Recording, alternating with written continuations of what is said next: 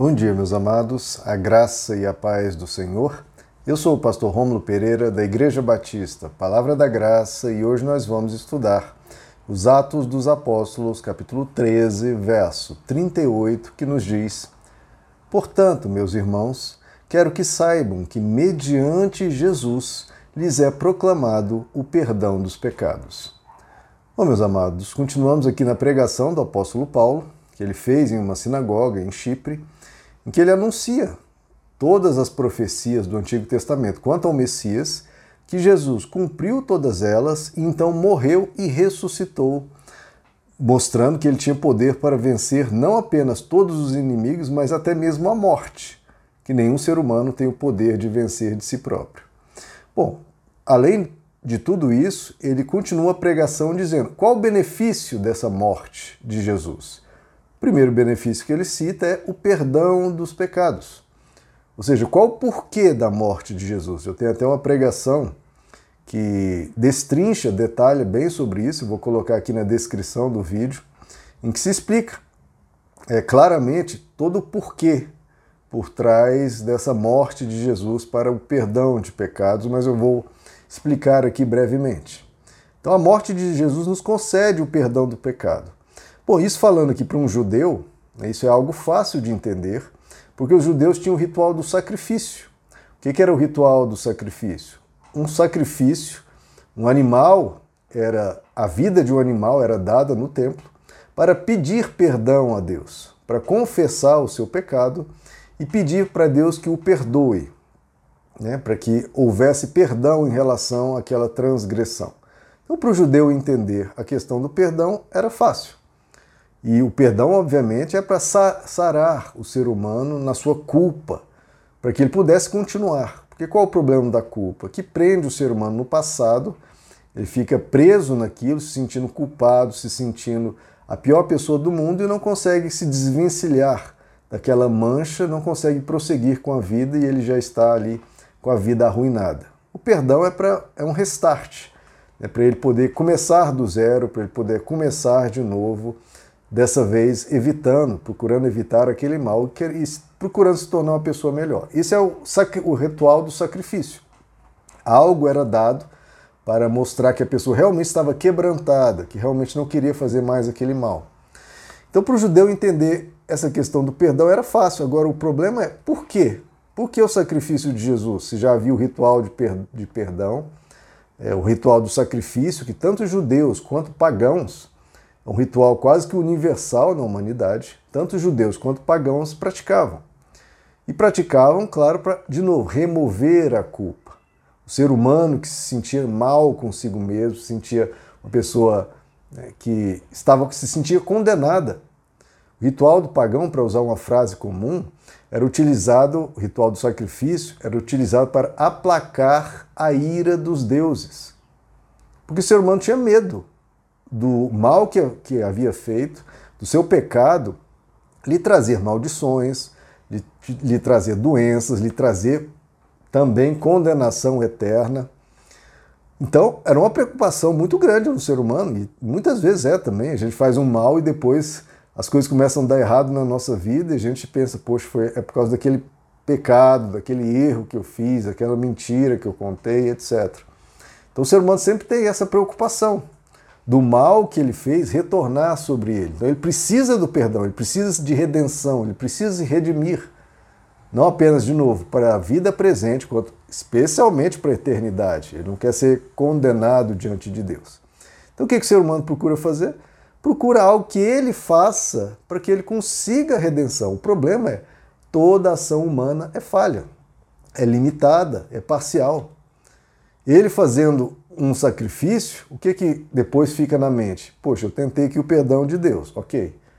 Mas será que foi o suficiente para eu realmente receber o perdão em relação a esse mal que eu fiz? Será que foi o suficiente? Será que Deus realmente me perdoou? E se ele me perdoou, será que ele perdoou? Mas olha, a próxima, o próximo deslize acabou para você. Ou seja, ou então, será que o que eu fizer, ou seja, a paciência de Deus se esgotou e qualquer mal que eu fizer agora eu vou ser amaldiçoado, vou ser perseguido, ou o diabo pode atuar na minha vida. Então a pessoa sempre fica naquele estado de medo, com esses sacrifícios que às vezes ele possa fazer, sacrifícios dele próprio. Parece que não é suficiente, parece que é algo que né, deixa ele ali num estado de alerta. Poxa, ele me perdoou, mas a partir de agora é tolerância zero. Então ele fica num estado de medo, não há tranquilidade, não há paz, porque é uma ação humana. E essa ação humana é sempre será parcial, limitada, insuficiente, não dá devida segurança em relação ao relacionamento dele com Deus. Não, não há paz, não fica com a paz verdadeira. É o que o escritor aos Hebreus nos explica em Hebreus capítulo 10. Ele diz: a lei traz apenas uma sombra dos benefícios que hão de vir. Né? O sacrifício é apenas uma sombra e não a realidade dos benefícios. Por isso, ela nunca consegue, mediante os mesmos sacrifícios repetidos ano após ano, aperfeiçoar os que se aproximam para adorar. Se pudesse fazê-lo, não deixariam de ser oferecidos? Ou seja, por que sempre ficam fazendo os rituais de sacrifício? Porque toda hora tem que ser de novo colocado ali para pedir perdão de novo, sempre fica naquele estado de culpa permanente que vai e volta, vai e volta. Pois os adoradores, tendo sido purificados uma vez por todas, não mais se sentiriam culpados dos seus pecados. Mas porque volta toda hora a culpa, eles toda hora têm que se sacrificar de novo. Contudo, esses sacrifícios são uma recordação anual dos pecados, pois é impossível que o sangue de touros e bodes remova pecados. O próprio escritor diz: aquele, aquele sacrifício não é suficiente, é impossível que os pecados humanos sejam removidos tirando a vida de animais. Não, isso não faz sentido. Agora, e aí ele fala no verso 10, de Hebreus 10: Pelo cumprimento da vontade de Deus fomos santificados por meio do sacrifício do corpo de Jesus Cristo, oferecido uma vez por todas, uma vez só, de uma vez por todas, e nós somos santificados pelo sacrifício de Jesus. Ou seja, aqueles sacrifícios, seja judeus, seja pagãos, seja, qualquer humano você tente fazer né, para agradar a Deus, para tentar, digamos, receber o perdão dos pecados, aplacar a ira divina, qualquer coisa que você tente fazer, promessas que as pessoas fazem, né, subir de joelhos, escadarias, fazer isso, fazer aquilo, né, dar ofertas à igreja, tentando remover qualquer maldição, tentando ter paz com Deus, tentando agradar a Deus, tudo isso, nada disso é suficiente. Agora, um sacrifício, sim, feito de uma vez por todas, esse sim é, é suficiente, que é o sacrifício do próprio Deus. Primeiro, que não é uma ação humana, que, de novo, é parcial, limitada, falha, frágil, fraca. Uma ação de Deus. Então, já daí, já do, de quem está oferecendo o sacrifício, já muda tudo. É Deus fazendo. E segundo, o, o que é sacrificado não é um animal, é sacrificada a vida do próprio Deus por nós. Derramado o sangue de Deus, não de animais, em nosso favor. Então, olha o tamanho disso. Né? Se você subir uma escadaria, uma coisa. Se você sacrificar um animal, uma coisa. Agora, Deus dando a própria vida para pagar por nossos pecados, isso é um pagamento de valor infinito, de um valor incompreensivelmente gigantesco. Então é Deus assegurando, não com palavras, mas com ações, com uma ação perfeita de que nós estamos 100% perdoados. Não com palavras, é oferecendo a própria vida, dizendo: vocês estão perdoados. Prova disso? Derramei o meu sangue para quitar, pagar toda a dívida humana, todo o pecado humano, não restando qualquer resquício, qualquer traço de culpa. Você não deve ter nenhuma culpa, porque Deus oferece perdão total, integral e absoluto para o pecado humano. Então qualquer ser humano pode começar do zero, pode se arrependendo e se voltando para Deus, receber o perdão completo dos seus pecados. Isso, é, isso que a Bíblia chama de nascer de novo.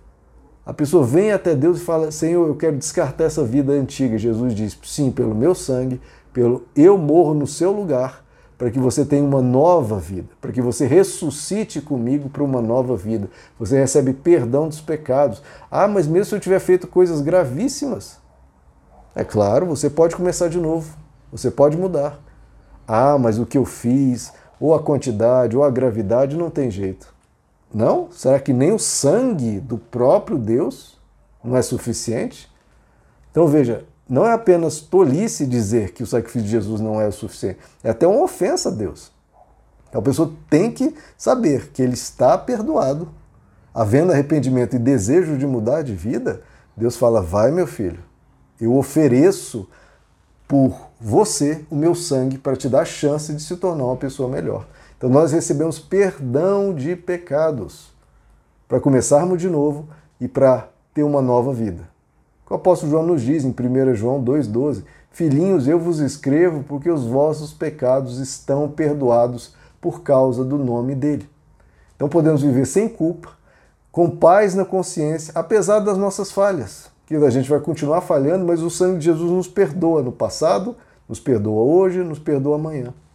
Não de forma irresponsável, ninguém vai viver de forma a abusar desse perdão, porque aí é zombar de Deus. Não, mas porque nós queremos melhorar, o perdão sempre está concedido a nós. É por isso que João Batista diz de Jesus: Eis o Cordeiro de Deus que tira o pecado do mundo. Ele remove o pecado do mundo. Em 2 Coríntios 5, o apóstolo Paulo diz: Deus estava em Cristo reconciliando consigo o mundo, não imputando aos homens as suas transgressões. O apóstolo João, de novo, na sua primeira carta, ele diz: Meus filhinhos, eu vos escrevo para que não pequeis. Mas, se eventualmente pecar, nós temos um advogado junto ao Pai, Jesus Cristo o justo. Ele é a propiciação pelos nossos pecados. Ele nos perdoa, ele nos limpa, ele nos purifica. Nós somos lavados pelo sangue do Cordeiro. Ainda que as nossas vestes estejam vermelhas como a escarlate, as nossas vestes ficarão brancas como a neve, pelo perdão concedido por Deus. E aí o ser humano não precisa mais ficar preso aos pecados que já cometeu, ao seu passado ou às suas falhas. Ele pode se levantar toda vez que cair e dizer: Senhor, me ajuda, eu quero me tornar uma pessoa melhor, eu quero começar de novo, me perdoa e me ajuda agora a ser uma pessoa diferente. E Deus concede essa misericórdia maravilhosa de nos de novo dizer: Vamos, meu filho, eu estou com você. Vamos novamente. Vamos para cima, vamos para sermos melhor. E Ele nos ajuda nisso. Então, Ele nos concede um perdão infinito. Maior, Ele oferece um sacrifício em nosso lugar. Um sacrifício perfeito. Os sacrifícios que judeus e milhões de pagãos faziam todo ano, o tempo inteiro, sempre se sentindo culpados, sempre aquele sacrifício mambembe que não concediam a total, não concediam a paz total, o próprio Deus ofereceu um único sacrifício para que todos os sacrifícios acabassem e todos se sentissem que Deus está irado, nós precisamos aplacar a ira da divindade. Deus diz: não, Pronto, eu concedo paz, eu concedo, concedo reconciliação com toda a humanidade. Vivam em paz, vivam sem culpa, vivam se sabendo perdoados. Agora prossigam para uma vida cada vez mais justa, mais nobre, mais boa, mais amorosa. Essa é a mensagem do Evangelho. Ele nos concede remissão de pecados. Meus amados, que Deus os abençoe. A graça e a paz do Senhor.